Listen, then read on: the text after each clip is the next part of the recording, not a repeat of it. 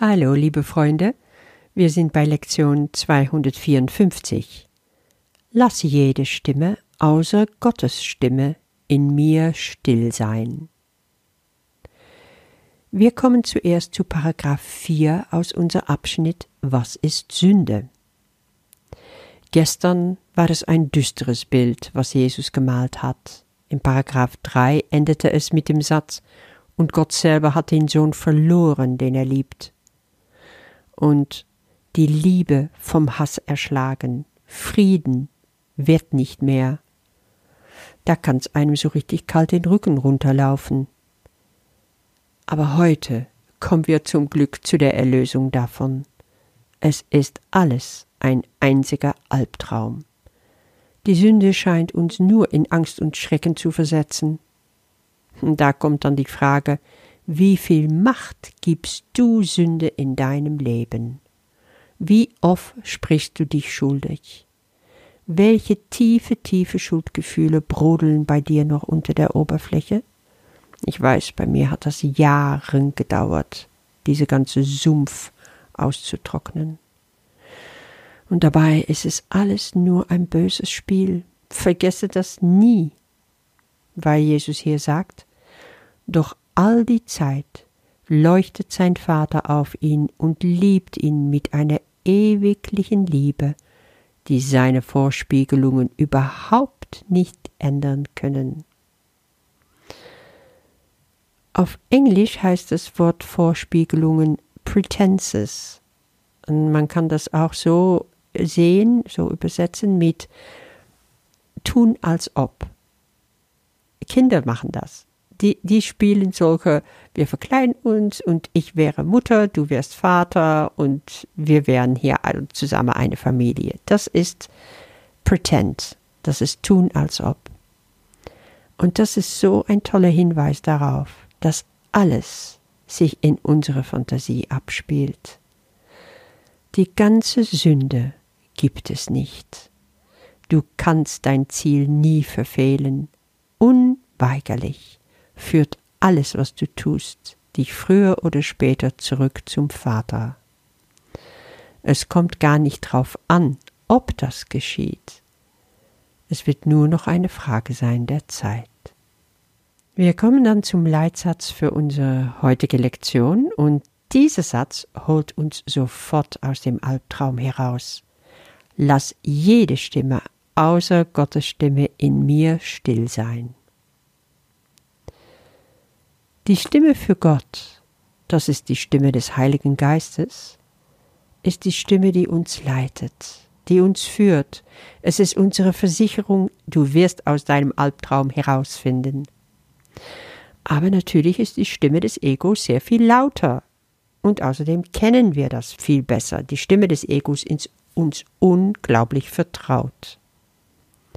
Gottes Stimme müssen wir zuerst wieder lernen zu hören. Und so geht es uns hier auf Erde. Aber das ist auch das Spiel. Das ist genau das, was wir uns vorgenommen haben. Wir wollen vergessen. Wir wollen nicht mehr wissen, wer wir wirklich sind und wo wir herkommen, damit wir diesen mühsamen Weg zurück selber finden. Und in der Zeit, den wir dafür brauchen, wollen wir diese ganze Lektionen lernen, die wir uns vorgenommen haben. Das Ego will nicht, dass wir zurückfinden. Er weiß, das wird mein sicherer Tod. Wenn der jetzt nicht mehr auf mich hört, dann ist es vorbei mit allen Nettigkeiten, dann ist es vorbei mit angepasst sein. Er macht das nicht mehr mit. Und an den Punkt kommst du irgendwann. Kennst du den Charakter von Gollum im Herr der Ringe? Das ist eigentlich das perfekte Bild deines Egos. Es denkt immer, du bist bereit, ihm im Rücken zu fallen, ihn zu betrügen. Da ist nie ein wirkliches Vertrauen. Er wird sich aber einschleimen, solange er meint, dass es ihm nützlich sein könnte. Und genau diese Haltung bringt uns weit weg von Gott. Im Text wird uns aber heute ganz klar gemacht, wir erlauben das Ego nicht, um unsere Worte oder Taten zu lenken dein inneren Gollum, ziehst du heute mal den Stecker. Das heißt, wenn solche Gedanken auftauchen, so gehst du zurück davon. Geh in die Beobachtung, geh in Adlerperspektive, schau an, was da gerade läuft und lass es los. Es braucht Übung, es braucht Kenntnis über, wie dein Ego funktioniert, aber du bist jetzt schon seit über 250 Lektionen dabei, du schaffst das. Du willst diese Gedanken nicht mehr, du willst nicht, dass das Ego diese Macht über dich hat. Und du entscheidest, nein, die Gedanken will ich nicht behalten. Und damit schweigen sie auch schon. Und dann sagt Jesus, in diese Stille, die geheiligt ist durch seine Liebe, spricht Gott zu uns. Eben, wenn das Ego schweigt, dann hörst du Gottes Stimme. Dann wirst du wissen, ja, die Wahl, die ich getroffen habe, mich an ihm zu erinnern, war die richtige, und ich weiß es jetzt auch wieder. Du willst nur Gottes Stimme heute hören. Und das heißt, alle Störfaktoren, alles, was dich ablenken kann, alles, was Nebengeräusche macht, ausschalten. Lass jede Stimme außer Gottes Stimme in mir still sein.